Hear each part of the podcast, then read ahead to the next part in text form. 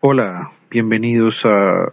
Ay, ¿y al fin le vamos a cambiar el nombre? Ay, madre, ¿cómo era que le íbamos a poner? Complot y y ruidajo. complot. Complot y ruidajo. ¿Qué más? Ardí, ardí en la distancia. Bien, Dieguito. Hola, Dieguito. ¿qué?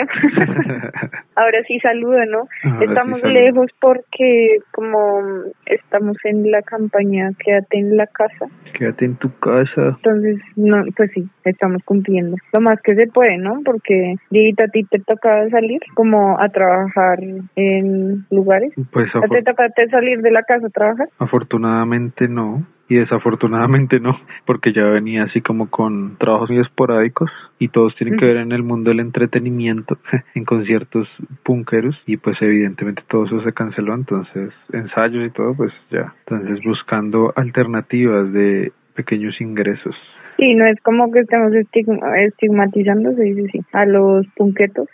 como que ay no punqueto ay no sino que pues está difícil la cosa porque la gente es irresponsable y no se tapa la jeta para toser Sí, no, eso era lo que hablábamos también, ¿no? Nosotros siempre hemos sido remamones con eso porque aquí hay una cultura de, bueno, supongo que en todos lados, pero como de toser con la boca abierta, nunca fijarse si estornudó, si se estornudó en la mano, si se limpió con el tubo donde todo el mundo se coge en el Transmilenio. Entonces las épocas de lluvia en Bogotá siempre era todo el mundo agripado porque nadie se cuida y evidentemente porque si uno no va a trabajar pues lo despiden, gonorreas.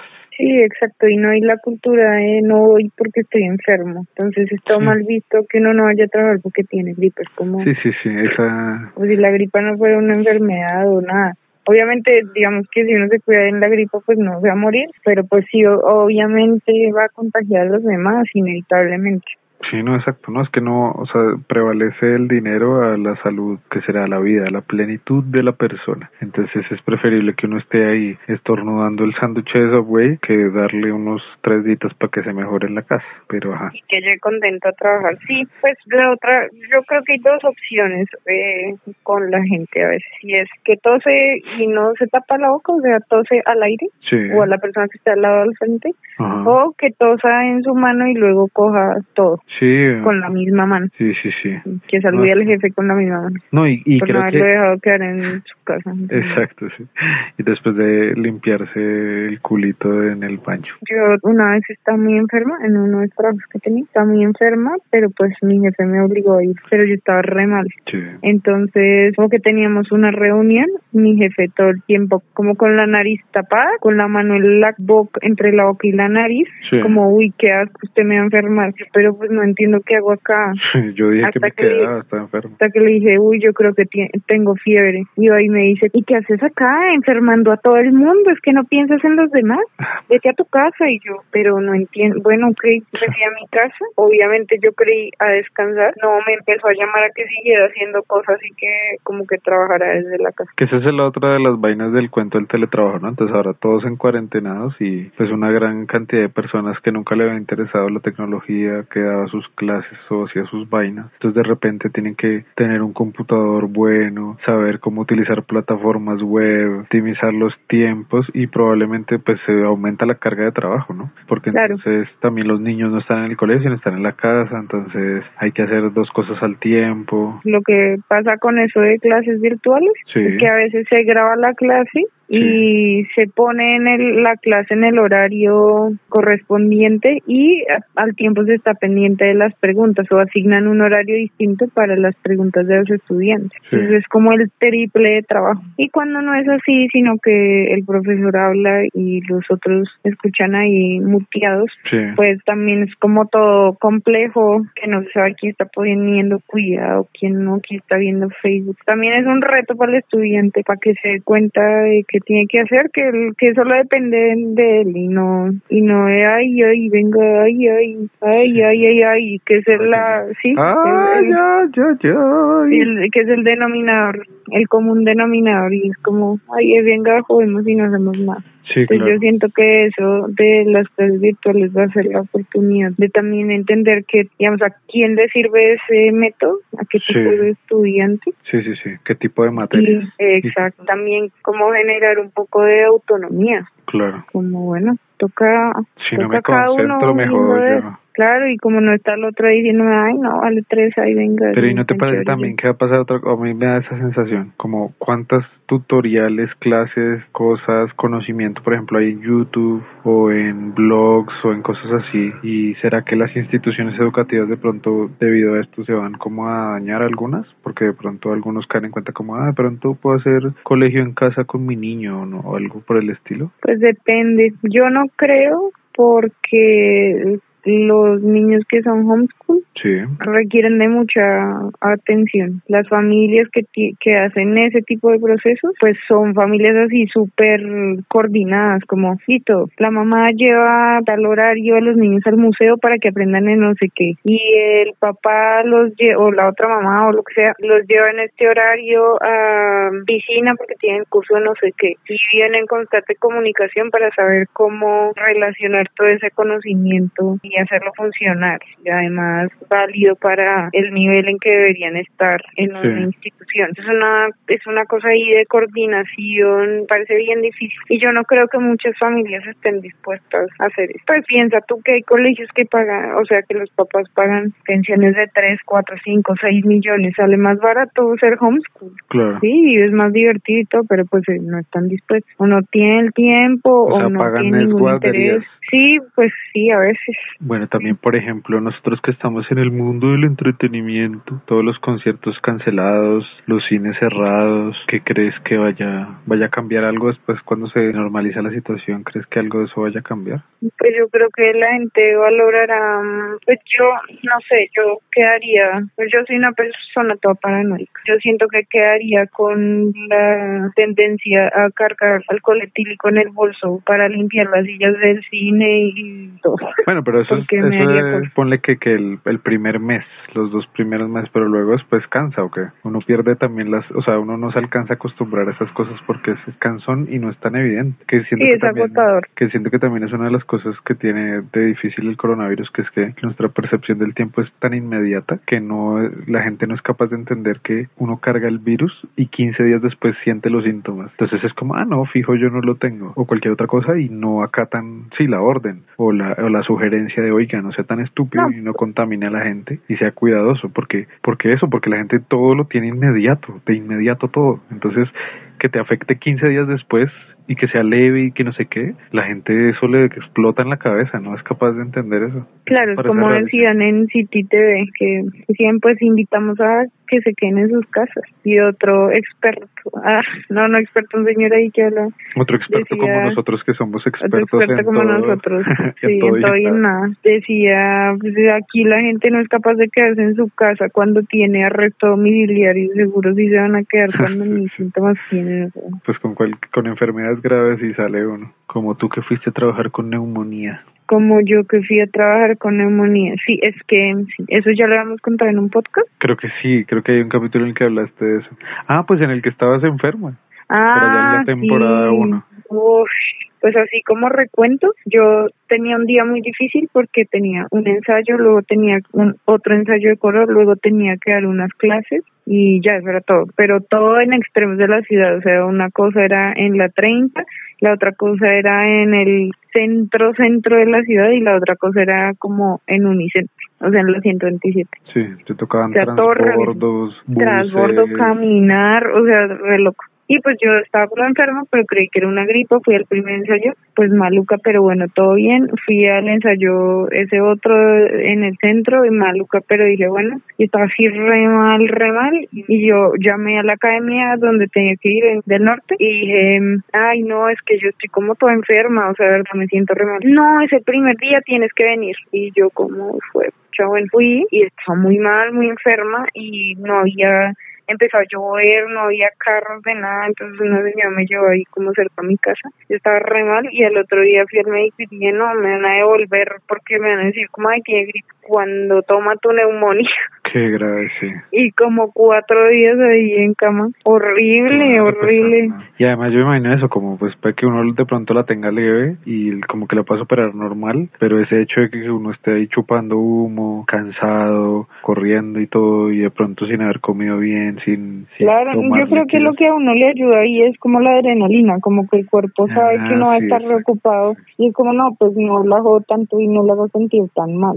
Pero pues nada, o sea, llega un punto en que es como no puedo más. Sí, no, claro, y después uno entra al descanso y ¡buah! se desploma, como que el cuerpo le suelta todo. Sí, exacto. Otra cosa es que, por ejemplo, en Estados Unidos están en elecciones.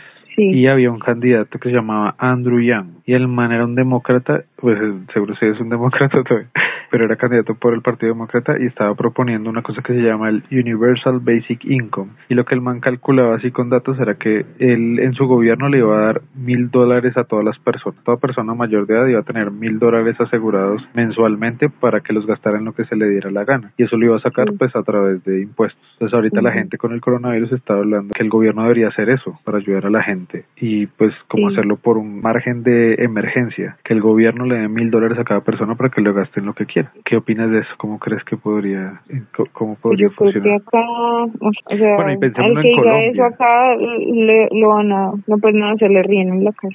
Exacto. Pero que te dieran mil dólares, o sea, No, a todas no. las personas. Digamos que mil dólares en Estados Unidos porque supuestamente es el cálculo del, del basic income, ¿no? Como del ingreso mínimo. Entonces supuestamente el ingreso mínimo en Colombia está, ¿qué? ¿En 800 mil? ¿900 mil? Sí. Pongámosle que a uno le den un millón de pesos mensuales porque es mayor de edad. Fin, porque existe es colombiano y es mayor de edad. ¿Cómo crees que, o sea, crees que eso funcionaría en algo? ¿Cómo modificaría nuestras Pues yo, yo no sé, yo siento que eso haría que todo fuera más caro también. Pues se me ocurre así de rapidez. Ajá. Como a todo el mundo recibe eso, listo, entonces todo un millón de pesos más caro. Porque aquí todo funciona así de mal. Sí, sí, sí. O sea, Entonces, si una arriendo en este momento vale, eh, no millón quinientos, con esa plata eh, valdría, con esa plata que eh, recibe todo el mundo valdría dos millones quinientos. Y es como, pero ¿por qué? O sea, no entiendo. Ah, no, porque es que es así. porque usted tiene más plata, entonces puede pagar más. Sí, entonces como que no Sí. se mira que haya un flujo de dinero, sino como, como se lo quito todo Sí. de una vez en una sola transacción. porque eso decían, yo recuerdo así como de lo de Estados Unidos decían como que la propuesta era anti anticomercio. Lo que decía el man era no porque va a circular más dinero, entonces lo que va a hacer es mostrar qué industrias funcionan mejor o peor según el por donde fluya ese dinero, pero nunca nadie va a estar sin el básico mínimo para vivir bien. Entonces, por ejemplo, Claro. se quiebran sitios, pero tú como eres un adulto mayor recibes el millón de pesos, digamos, y puedes rehacer otro o ir a trabajar a algún otro lado porque hay más flujo de dinero. Entonces sí, yo estoy de acuerdo contigo, yo siento que como que me da la impresión que si uno tanta gente tiene más plata y se mueven más cosas, aunque entiendo que debería ser menos inflación porque hay más, porque se mueve más dinero, sí siento que las cosas subirían de precio y al final quedaría como otra vez el mismo problema de desigualdad, ¿no? Sí, como no recibo nada, o sea, da igual como no recibir nada. Mm. Sentiría yo, pero habría que hablar con un... con como un con un economista y con un, un coro un coro. Coro, coro, se murió tu mamá, déjala morir. Sí, pero es una propuesta interesante, ¿no? Porque también lo que decían Sí. ella era, hay muchas cosas que se van a automatizar en unos años, no sé, por ejemplo, construir un edificio, pronto no necesite obreros, sino que las industrias estas que son una mierda, porque todas son una mierda y no quieren tener contratado a nadie, van a utilizar robots para construir un edificio, por ejemplo. Entonces, mate la cantidad de obreros que quedarían desempleados. Y de ahí para abajo, imagínate el personal de limpieza de cualquier lado, reemplazado por máquinas. Los servicios de vigilancia, que esos pues se pueden reemplazar por máquinas. O, o los meseros, los servicios de atención. Entonces toda esa gente sí, va a quedar sin trabajo. Pues dicen Lo único como... que queda son las artes.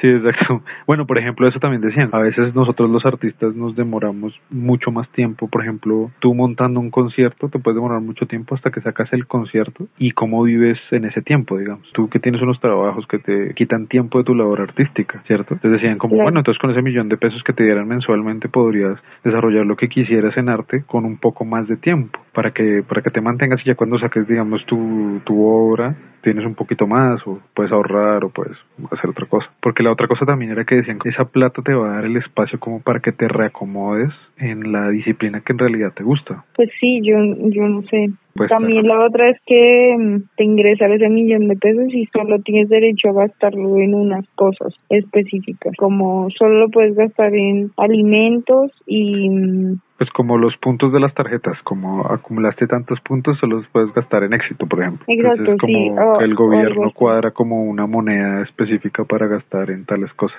O la otra sería como, bueno, si usted solo recibe ese básico de millón de pesos, eh, que haya como unos lugares, apartamentos que solo sea, que tengan, digamos, que estén pensados en su precio para que no te gastes todo ese millón, sino como el arriendo en esos apartamentos valen 250 mil y tú demuestras que no tienes más ingresos que solo el basic, no sé qué. Pero sería una vaina ahí toda rara. Es que aquí todo es raro, o sea, yo siento que eso podría estar bien Sí. y entonces uno dice, sí, no, mientras me arranca mi proyecto, entonces ya cuando arranque pues me voy de esos apartamentos baratos. No, la gente no es como que prefiere, no, no, pues yo ya, ya estoy acá, ya no hago nada. Ya tengo esto porque, ¿por qué? Porque si gano algo más. También es ese cuento del mejor o malo conocido que bueno por conocer, ¿no? Como que la gente tiende a estabilizarse en cosas por el miedo al cambio y pues desafortunadamente pues sí hay mucha inestabilidad en todo, entonces uno siempre hay como una aversión al riesgo porque pues la sensación es que el riesgo es altísimo. Sí, pues es Pero bueno, por obvio, o sea, ejemplo- es una idea ahí toda loca, pero está bien, está bien que aparezca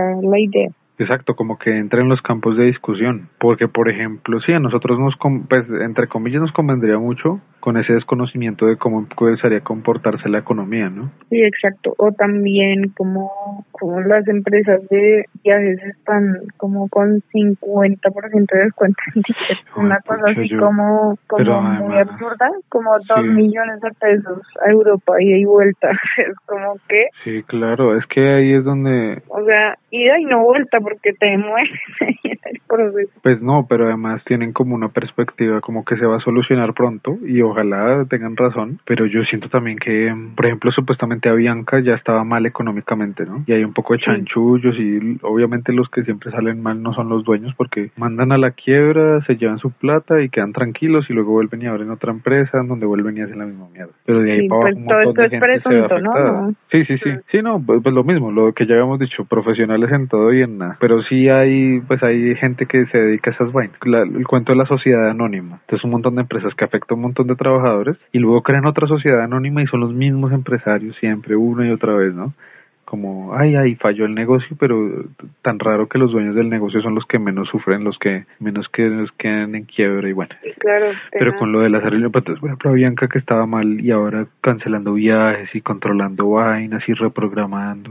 Sí, difícil, pues no sé, yo no lo sé. Ah, pues sobre Tucumán. Tucumán. siento que toca estar pendiente de todo el mundo, de la perspectiva de muchas personas y así uno también se ayuda a construir una propia perspectiva. Sí, sí, sí. Y no, como que... Pues lo más y verdad- también como alejarse, ¿no? Como decir, bueno, ya, ya no, ya Sí, no voy a leer más. Sí, ah, bueno, sí, esa es otra cosa de la que sería chévere hablar, pues como la salud psicológica. Gente que de pronto venía de noviembre, en noviembre Colombia vieron así marchas y hubo como una campaña así como de miedo alrededor de la manifestación y, y como que ahorita yo siento que la, ahorita antesitos de esto estábamos hablando de eso, ¿no? Que hay una sensación similar a esa época, como un miedo raro ahí. Sí, Como todo sí, está claro. tranqui, pero no tan tranqui, es como raro. Sí, es raro. Pues en ese momento era como mucha indignación y impotencia porque habían pasado unas cosas, porque había una población en riesgo también, como que Sí, pues era un todos, poco- además. Claro, claro, no, sí, pero era empatía, o mucha empatía